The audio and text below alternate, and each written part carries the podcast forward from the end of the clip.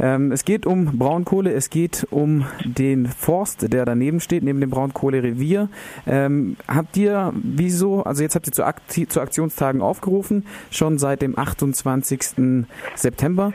Was ist denn der Anlass jetzt im Moment für diesen Tag? Wieso habt ihr die Aktionstage auf diese Tage gelegt? Ihr seid ja schon länger dort. Wir sind jetzt seit fast einem halben Jahr hier.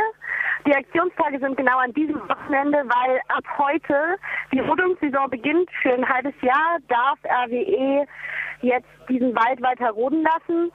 Und zum Auftakt der Rodungssaison haben wir zu Aktionstagen aufgerufen, weil wir verhindern wollen, dass die Bäume abgeholzt werden.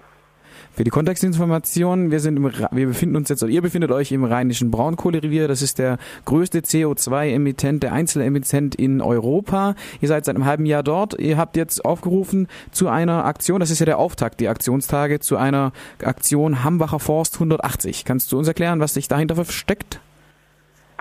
Hambacher Forst 180 ist eine Kampagne, ähm, die das Ziel hat, die Rodungsarbeiten zu verhindern. Da die Rodungssaison 180 Tage geht, suchen wir Gruppen für jeden dieser 180 Tage, die in den Wald kommen und sozusagen sagen, wir machen eine Aktion gegen die Rodung. Die kann symbolisch sein, die kann direkt sein, von Baumbesetzung über Straßentheater, Kundgebung, Musik.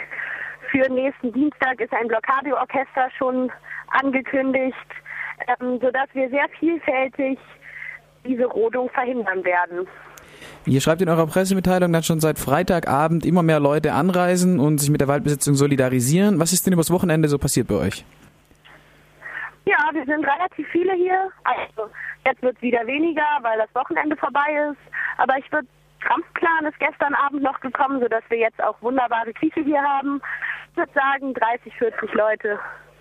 Und ähm, es gab eine Veranstaltung, zu der per Postwurfsendung sozusagen eingeladen wurde. Fritz Warenhold, RWE-Manager und Autor des Buches Die kalte Sonne, ähm, ist dort aufgetreten und hat sein Buch vorgestellt. Was ist das für ein Mensch? Was hat er für Thesen?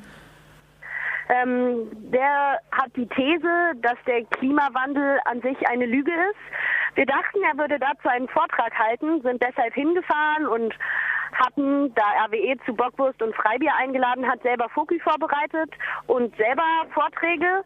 Dann hat dieser Vortrag aber gar nicht stattgefunden. Es waren auch kaum Menschen aus der Region da. Vielleicht ist RWE unbeliebter, als wir es so vermutet hatten.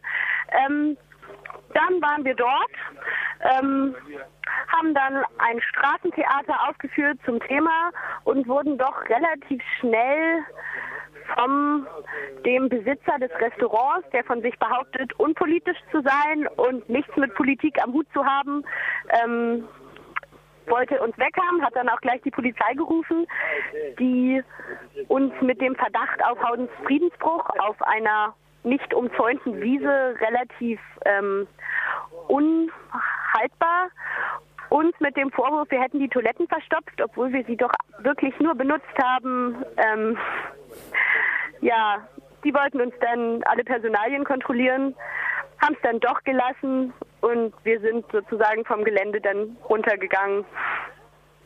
Für diejenigen Hörerinnen und Hörer, die sich jetzt überlegen, äh, bei euch vorbeizuschauen, wo kriegt man denn weitere Informationen? Oder bevor du vielleicht die Website nennst, erklär doch ein bisschen, wie es bei euch ausschaut. Was erwartet ein Aktivist oder eine Aktivistin, wenn sie bei euch auftauchen wird? Wir haben inzwischen sehr gut ausgebaute Infrastruktur.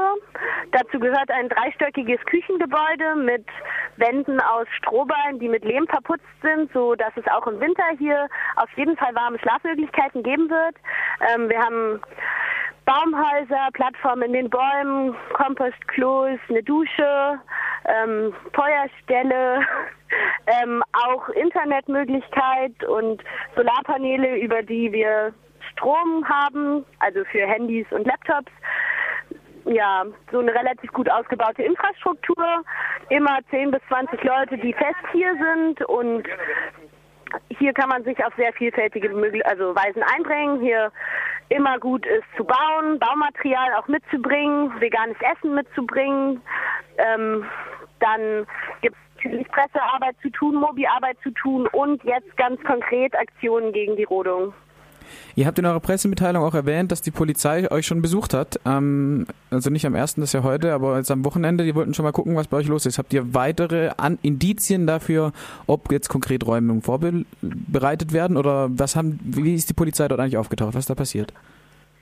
Ja, am Donnerstag um 12 Uhr mittags ähm, kamen plötzlich 50 Polizisten mit Helm, Schildern und Knüppeln ins Camp hineinmarschiert. Ähm, relativ schnell wurde dann klar, dass sie nicht räumen wollen, sondern nur sich umschauen. Mehr haben sie auch dazu nicht gesagt, sind mit Kameras durchs Gelände gelaufen, sind in keine Gebäude rein, haben auch keine Infrastruktur, auch keine Kletterseile oder irgendwas ähm, zu sabotieren versucht. Ähm, aber das ist bisher das einzige Indiz, dass sie sich halt die Situation angeschaut haben, um zu schauen, mit was sie zu rechnen haben, falls sie hier räumen wollen. Ansonsten ist der Wald ähm, einige Kilometer um uns rum bisher nicht zur Rodung vorbereitet. Aber ähm, es ist möglich, dass RWE uns räumen will, um sozusagen den, ja, den Knotenpunkt des Widerstandes, den es im Moment gibt, ähm, zu entfernen. Aber wir hoffen immer noch oder wir erwarten eigentlich schon, dass wir hier einfach überwintern dass das Widerstandsnest erhalten bleibt. Ähm, zuletzt kannst du noch die Website sagen, damit Leute mit euch in Kontakt treten können. Wo kann man euch erreichen?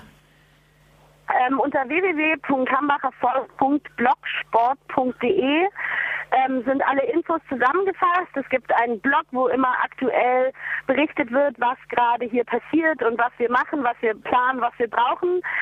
Ähm, und da sind auch Anreise, die Anreise wird beschrieben, es gibt Karten und es gibt eine Waldhandy-Telefonnummer.